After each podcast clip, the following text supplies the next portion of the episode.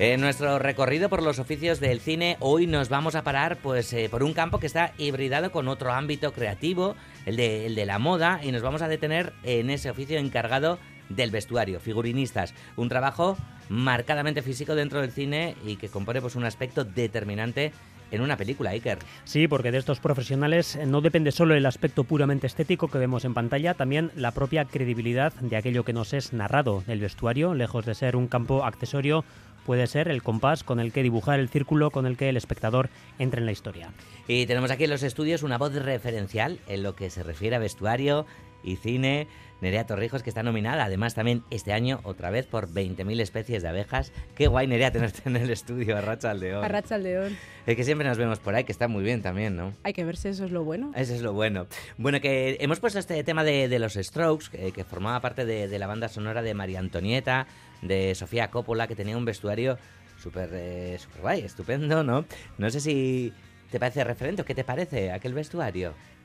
A ver, ya partiendo de que es época y aquí a mí me encanta, y luego contamos en esta peli con un montón de anacronismos y de roturas con la realidad, que siempre es atrevido, y yo como ya me conoces, sabes que soy un poquito echada para adelante y atrevida, pues lo que sea un poco romper con lo típico, pues a mí me flipa, la verdad que sí, es un referente y es muy guay. Mm. Bueno, comenzando por el comienzo mismo, por el propio nombre, diseñadora de vestuario, figurinista, estilista, no sé, ¿cómo te gusta que te presentemos? Yo soy diseñadora de vestuario y figurinista es lo mismo. Es el figurín es con lo que empezamos a trabajar las diseñadoras y es lo que mostramos a nuestros directores. Estilista tiene que ver, yo creo, más con la moda. Yo me siento más cómoda y más feliz dentro del mundo del cine, pero también ejerzo de estilista muchas veces, con lo cual lo que te haga feliz. Muy bien. y en una peli donde empieza eh, tu trabajo, ¿no? Eh, cuando empiezas a, a elaborar los diseños y demás, ¿no? lo primero que, bueno, recibirás el guion, bueno, hablarás también sobre la peli, quizá antes de, recibir un guion también, ¿no? Sí, generalmente la forma en la que contactan contigo es o a través de, de, productores o a través del propio director o directora, que cuando ellos son los que te eligen, pues te adelantan un poquito de qué va a ir el proyecto, te preguntan por fechas, te dicen si estás interesada. Primero te tantean, ¿no? Y supongo que además de a ti siempre hay más opciones, es como un casting también muchas veces. Y una vez que es un sí, pues ya empiezas a recibir el material. Y la forma de trabajar siempre es, pues eso, siempre con un guion y empezando a plasmar tus primeras ideas. Yo, por ejemplo, las escribo, empiezo a buscar fotos, pero siempre es a través del guion. Leerlo, desmenuzarlo, hablar ya con tu equipo, ¿no? Pues sobre todo con tu ayudante, que a mí me gusta implicarlas desde muy, desde muy al principio. Me gusta que lean el guion conmigo desde muy temprano, intercambiar opiniones, ver qué cosas se nos pueden presentar siempre es bastante previo al rodaje, son meses antes. Y siempre es partiendo de, un guion e ir eh, alimentándote de ese guion. Mm. Sí, porque conocer el guion al completo eh, te reporta muchos beneficios, ¿no? Porque desde fuera quizás puede parecer que con conocer ciertas pautas sobre la ambientación de la película puede llegar a ser suficiente, pero para ti eh, tener el guion al completo, bueno, eh, te reporta muchas oportunidades, ¿no? Para nosotras es, o sea, es, la herramienta básica. Sin un guion no podríamos trabajar y luego es como una Biblia, o sea, es ahí donde tú tienes toda la información eso en conjunto con la info que te vaya dando extra tu director, porque como sabéis, las pelis yo siempre digo que están vivas. Una peli es orgánica y el guion forma parte de ese, organismo. Entonces, el, el, guion que tú lees ahora va cambiando, siempre cambia. Y ese guion puede cambiar hasta el último día de rodaje. Y aún así, aún habiendo trabajado sobre esos cambios, en la postproducción ese, ese proyecto puede seguir cambiando. O sea, que el guion es lo primordial, pero teniendo en cuenta siempre que se nos van a presentar cambios y no ciñéndote solo a lo que tienes ahí, ¿no? Pero es, la única manera. O sea, si tienes dudas, vas al guion, si tienes alguna que buscar alguna referencia, releer secuencias, si necesitas poner en común con tu equipo, con tu director, incluso con los sitios en los que trabajas, siempre, siempre vuelves al guion, al guion y a tus notas, ¿no? A las cosas que tú vas aplicando a ese guion, a tus libros de vestuario que vamos haciendo en los, en los proyectos, pero siempre parte de ahí, sí. Mm. Nerea, eh, ¿cuánto puede cambiar eh, el vestuario eh, una película, no? quizá un, diseño en una, en una, en una peli y, ese mismo diseño en otra o al revés, ¿no? Cuando, cuando se cambia el diseño para una película puede cambiar también la propia peli, ¿no? 100%. O sea, al final el, mi departamento es un departamento narrativo. O sea, nosotros lo que hacemos es hablar del personaje a través de, las, de las indumentarias. Entonces, em, puede cambiar 100%. Eh, hay una cosa que me gusta compartir siempre que tengo esta oportunidad y es que para mí es muy fácil de demostrar cuánto importante es nuestro departamento. Si tú ves a Indiana Jones, ¿por qué le reconoces? Por la chaqueta y por el gorro. Y bueno, y por el látigo. Si tú ves Men in Black, ¿por qué le reconoces a Will Smith? Por un traje negro y una gafa. O sea, y así, si tú ves a Santa Claus, le reconoces por las ropas. Si tú ves, bueno, a Jack Skellington, no sé, es cualquier icónico, cualquier Napoleón ahora con Joaquin Phoenix, yo que sé, Mm. cualquier personaje icónico, si fuese una sombra, una viñeta, tú le reconocerías por el vestuario. Ya, Claro. Esa es la importancia que tiene. ya, ya, Juli, esto... ¿Cómo vives el carnaval ahora que estás hablando de esto? Porque de repente, ahora que... Bueno, el carnaval que va a coincidir, por cierto, con los Goya, que es el mismo fin de... Pues yo también me disfrazo para ir a los Goya, así que bien. ¿Qué hace disfraz? Será ese, ¿no? Voy a ir diva. Bueno, en tu trayectoria hay algunos de los hitos más celebrados ¿no? de estos últimos años de- del cine vasco. Encontramos Hermentari, Vitoria 3 de marzo, Aquelarre, La Cima, Irati, este último 20.000 especies de abejas. eh, todas películas muy distintas, ambientaciones muy diversas entre sí y, y esto requiere bueno, una versatilidad bastante importante, ¿no? Sí, yo eh, también pienso que todas estas pelis tan guays tienen un, un componente de, aparte de mi trabajo y el trabajo de mi equipo, el esfuerzo que le ponemos y la pasión, porque es así. Yo amo mi trabajo y mis chicas también. Las vasconas nos llamamos, ya lo sabéis. Em, eh, hay un componente un poco de tener esa suerte de que te lleguen proyectos tan bonitos y que encima luego tengas la suerte de, aparte de trabajar en ellos, que lo peten. Claro. No todos los días te llega una peli como Irati o no todos los días te llega una peli como Las abejas. Y esos son regalos que si tú no sabes ver y aprovecharlos, también yo creo que pierdes un poco, ¿no? Entonces, en nuestro caso, aparte de que efectivamente amamos lo que estamos haciendo y tenemos la suerte de que nos están llegando cosas muy interesantes, em, sí que yo considero, yo me considero una persona muy creativa. Y creo que a la hora de trabajar en el cine, una de las cosas más importantes que tiene que tener cualquier técnico creativo, eh, cualquier artista, es ese resolutivo. Y que es algo que se va desarrollando también con el trabajo, pero que lo tienes que tener de base, porque se te van a presentar, como os decía antes, muchas, muchos hándicaps. Y sí que tienes que ser creativa, eh, ir por delante, eh, hace- eh, intentar siempre como prevenir si pasa cualquier cosa, ¿no? Y tener recursos, ya sean opciones de un look para el director o recursos, perdón, o recursos para producción, o sea, siempre tienes que ir como un paso delante. Mm. Muy bien. Am, vamos a recuperar algunas preguntas que dejaron para ti, ¿vale? En, en nuestra anterior eh, entrega, nuestras anteriores invitadas, que eran eh, como script, estuvo Anne Muñoz y estuvo la ayudante de, de dirección, eh, Sara Mazquiarán. Bueno, trabajas mucho además con, bueno, Sí. con todo el equipo Sí, y demás, sí. pero bueno, las conoces además, ¿no? sí, las quiero mucho. Vale. Sara es muy amiga, la quiero mucho. Ellas no sabían que era para ti la pregunta. Después tú me lanzas una pregunta a alguien que solo sabrá su oficio. Bueno, a ver, a ver qué te dijeron ellas. Y pues si esa época y tal es un marronazo, bueno, pues eh, la pregunta ahí sería qué referencias utilizan. Supongo que fotos y, y si no hay fotos, si es del siglo XVII, pues eh, eh, grabados o bueno, las referencias. Y luego eso, con la figuración, como cuando les entra el guion, cuando lo leen por primera vez, ¿qué es lo primero, lo primero que hacen o lo primero que se agarran, digamos, antes de tener una, un dossier preparado, sea de arte o sea de, de, de vestuario, qué es lo primero que, que hacen una vez que han leído el guion? Ahí está, bueno, por un lado la pregunta de, de Anne, ¿no? Eh, la de tomar referentes y demás, fotos viejas, no sé cuáles son tus habituales de trabajo. Eh, bueno, las referencias en cada película son diferentes porque cada película es distinta, es un mundo, es, es una nueva empresa, por decirlo así. Y aunque a veces coincidan en época que yo discrepo de que sea un marrón, yo amo hacer época. A veces, a veces me es más marrón hacer Época una- y con animales y niños y tal, ¿no? Ya me ha tocado vestir animales alguna vez, ¿eh? así que sí. Vestir Estamos- animales, ¿cómo es eso? En aquelarre de nuestro querido Pablo Agüero se le ocurrió la brillante idea de vestir unos animales en el aquelarre y nos tocó vestirlos. Fíjate, muy bien. Pues es lo que te toca. De repente Claro, ya os digo pues- que salen cosas y hay que hacerlas. Entonces, eh, a veces te cabreas un poco, das así un par de patadas y venga, para adelante. las referencias son diferentes. Yo amo hacer época, entonces para mí cada vez que tengo una peli de época, aunque parece más costoso y lo es a nivel físico, sí que es verdad que yo lo disfruto diferente. Eh, y no es lo mismo pues, eh, hacer una peli, como decía antes, como Irati, que es del siglo VIII, por ejemplo, que casi no hay referencias. Eh, y las pocas que había desaparecieron y bueno, tienes que buscar mucho más y ahondar pues en, en, diferentes bibliotecas o en estos submundos mucho más universitarios y con especialistas más de la época que de repente es siglo XVII, que sí que es verdad que no tenemos fotos, pero tenemos grabados, como decía ella, y tenemos cuadros. Entonces, hay accesibilidad de, de información a diferentes niveles dependiendo del proyecto. Claro. El nivel de es infinito. Además, ahora con Internet podemos estar buscando, buscando y buscando y buscando cosas de manera más rápida que antes. Y luego, pues una peli actual es distinto. Una peli actual pues son más referencias de foto, más referencias de color, de por dónde querrías llevar tú a un personaje, mostrando otros personajes de otras pelis o personas que conoces. Mm. No sé si se puede, eh, en cierto modo, segmentar por fases, ¿no? Tu trabajo, porque eh, imagino que todo comienza, ¿no? Con ese, con ese diseño al que te referías, ¿no? En papel, en ordenador, imagino que también utilizas este tipo de herramientas. Y después viene esa plasmación física, ¿no? Eh, hacer las propias ropas, emplearlas en rodaje. Bueno, esto, estas fases, imagino que simplificarlo mucho, pero no sé si podrías detallar cómo, Sí. se, cómo se detalla, Sí, cómo se segmenta sí. esto. Primero se diseña y se dibuja. Hay pelis que igual no te hace falta dibujar o que el director no necesita dibujos y pueden ser con foto. Eh, Una vez que ya tienes eso y cierras unos, unos diseños, pues ya empiezas a hacer un cómputo, a- buscas, confeccionas, a la par que alquilas, que compras, depende también del proyecto.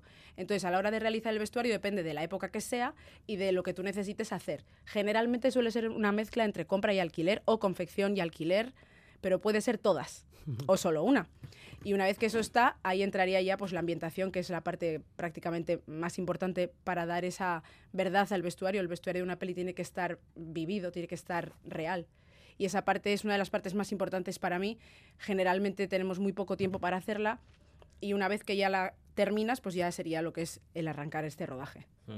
El vivido, ¿te refieres a...? Claro, no puede ser un- una camisa nueva, ¿no? A ver, si ves Sexo en Nueva York, puede ser una camisa nueva y que esté nueva aporta que, pues lo que cuenta, ¿no? La ropa y, y habla de ese personaje. Sar- pues Samantha Jones, siempre va impoluta, que en esos trajes con cinturón a la cintura, siempre está planchada, perfecta, carísimo, Chanel X. Pues ahí sí, Ya. entiendes que esa ropa tiene que estar sacada de una tienda sobre una actriz y estás hablando de una mujer empoderada con dinero, con un puesto alto en Nueva York, pues ahí sí, no Ujú. tienes que eh, eh, perder tiempo, por decirlo, o, o aplicar en, en desgastar esa ropa. Pero tú y yo Claro. estamos viéndonos ahora y esta camisa gris que llevas ya la llevas usando tiempo. Eso se ve al ojo, no está planchada. El apresto que tiene la ropa cuando tú la compras, que se va perdiendo con los lavados, eso es algo que hay que intentar que nunca esté en una peli. Porque a no ser que te lo pida el personaje, es algo que te saca. Si tú ves una peli actual o una peli de época y el traje es tan nuevo, a mí me pasa con los Bridgerton, que a la gente le encantan los Bridgerton, pero para mí, fíjate, entre María Antonieta y los Bridgerton, la diferencia es la ambientación, porque aunque hay anacronismos y nos saltamos la época, María Antonieta te la crees porque el entorno y la, ambi- y la ambientación de la ropa, y eso que es ropa de rica, está mejor que los Bridgerton, que por mucho que nos quieran vender esa estética, a mí yo estoy viendo la, la secuencia en la serie y me saca y estoy todo el rato pensando, ¿qué coño lleva? Ya. La ambientación es súper importante y la ropa la usamos mucho y eso tiene que verse en cámara. Claro, no puedes abstraerte, ¿no? Cuando ves eh, una peli, una Es serie y demás, ¿no? De, Me cuesta, de lo me tuyo, cuesta, me claro, cuesta. evidentemente, ¿no? A ver, sí que es verdad que suelo desconectar y a no ser que sea algo que me llama mucho la atención o que a mí me cueste, sí que puedo disfrutar de la peli, o sea, no, no me no lo sufro, pero sí que hay detalles, ¿no? Pero como cuando vas por la calle o a ti te pasará cuando oyes otra entrevista, Mm, ¿no? Que te quedas ahí Claro, siempre a ver claro.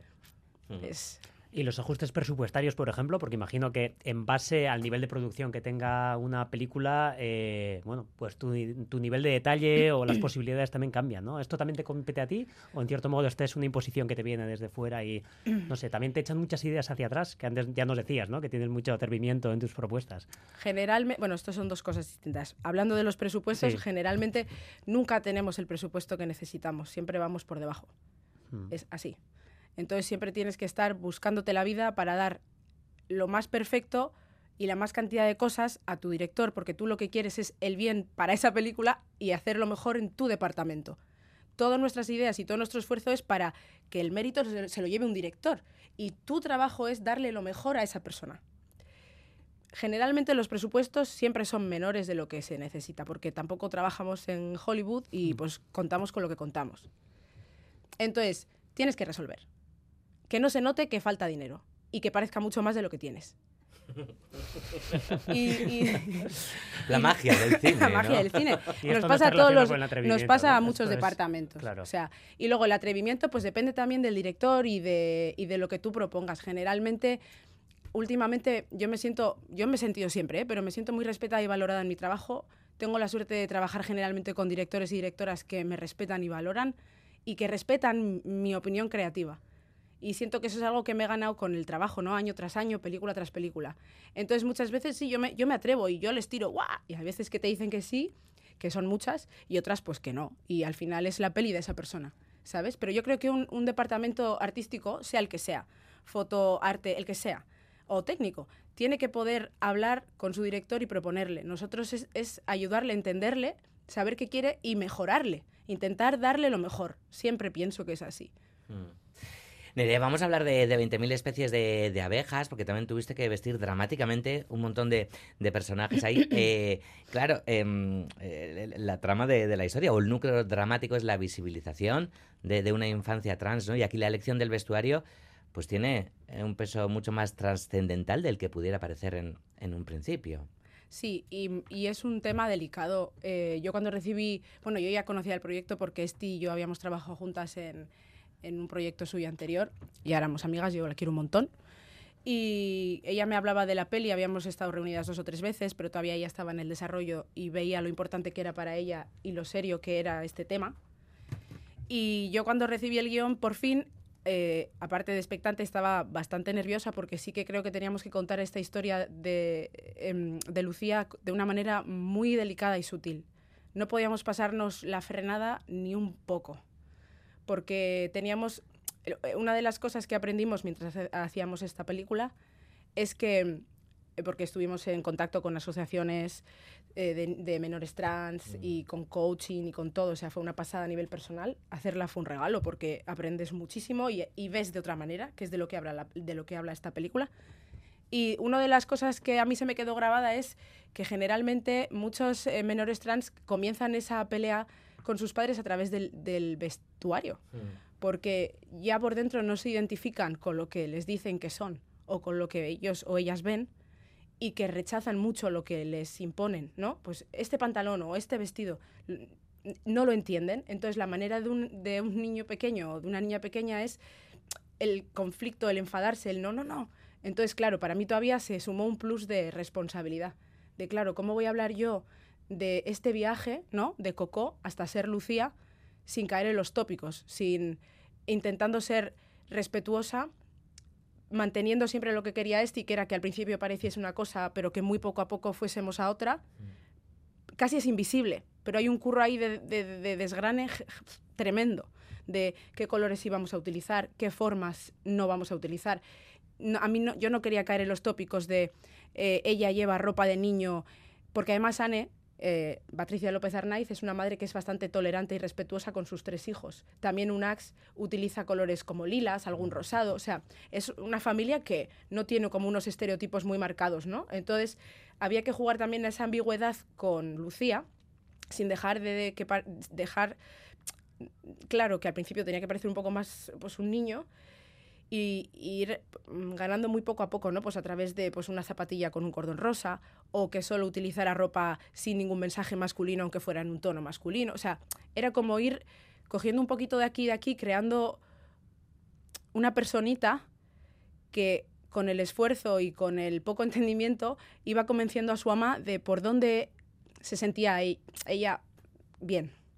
O sea, que el desarrollo más heavy de la peli para mí fue evidentemente el de, el de, el de Lucía.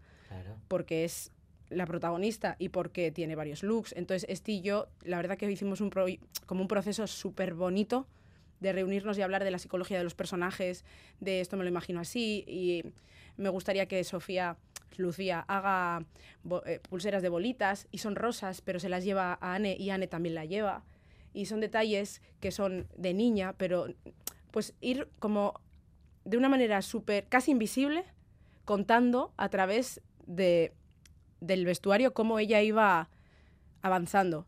Y bueno, luego los dos grandes em, conflictos con, del personaje en mm. esta peli son a través del vestuario, que es lo de la cola de sirena, cuando ya recibe esa cola de sirena y que es un sueño, y luego con la secuencia del vestido en, el bautizo de su primito. Sí, son los, muchos de los grandes símbolos de la película. Eso es. También el bañador también tiene una... Eso es, eh, la secuencia del bañador con, con su amiguita, cuando hablan, en esa secuencia era increíble. Yo ya cuando la leí, yo me emocionaba en casa, porque el texto de esta peli, el guion de esta peli es tan bonito, escrito, que también como que te ayuda ¿no? a, a entender Sí, ¿no? Llegados a este caso, a este punto, cabe preguntar, ¿no? Mediante el vestuario también se puede incidir en cambios sociales, ¿no? Porque al fin y al cabo, bueno, pues esto es algo que está muy intrínseco, ¿no? También en este proyecto se puede, por ejemplo, también evidenciar eh, roles de género, percutir también la heteronorma incluso, ¿no? Bueno, las posibilidades son muy grandes, ¿no? Mucho más de lo que cabría pensar en inicio, ¿no? Sí, es que la indumentaria es una herramienta para mostrar quién eres tú en realidad.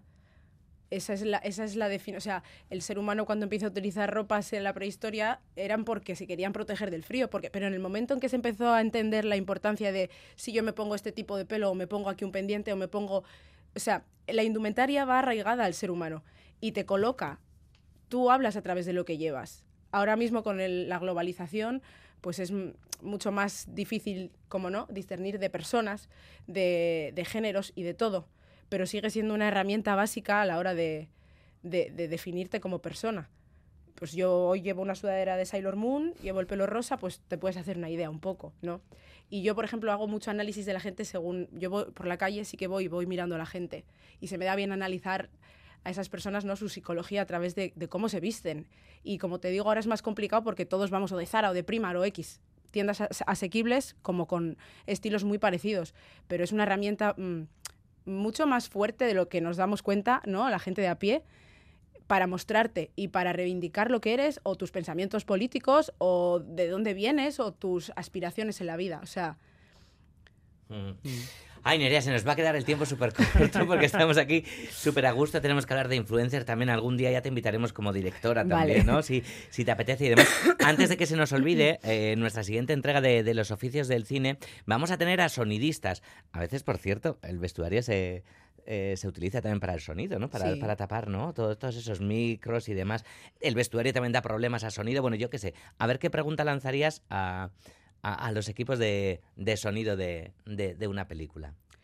Pues yo les preguntaría qué es, eh, con qué vestuario les ha costado más encajar eh, una película, o sea, con, o con qué película o con qué época les suele encajar o le suele dar más problemas encajar los micrófonos.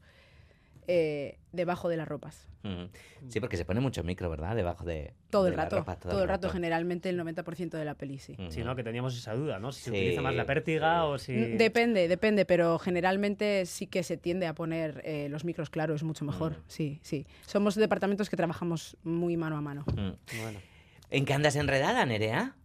Pues ahora estoy eh, preparando una peli que empieza a rodar la semana que viene de Alexis Morante, que se llama Es el enemigo. Y es una peli muy bonita que yo creo que el año que viene va a ser una de las importantes porque es una peli, no quiero decir ni puedo decir más, pero es una peli un poquito como La vida es bella. Wow. Mi referencia es un poco eso, ¿no? Porque mezcla mucho humor con mucho drama, sin perder ese humor dentro de, del peso dramático. y creo que va a ser un peliculón. Toma ya. Pues disfruta ese curro previo. Eh, si no es antes, nos vemos en, Valladolid, que no, Eso es. no, queda nada. Así que Nerea Torrijos, mila mila esker, gurean eta que vuelvas muy prontito. Es que ricasco. Es que ricasco. Agur, besarkada bat. Agur. agur.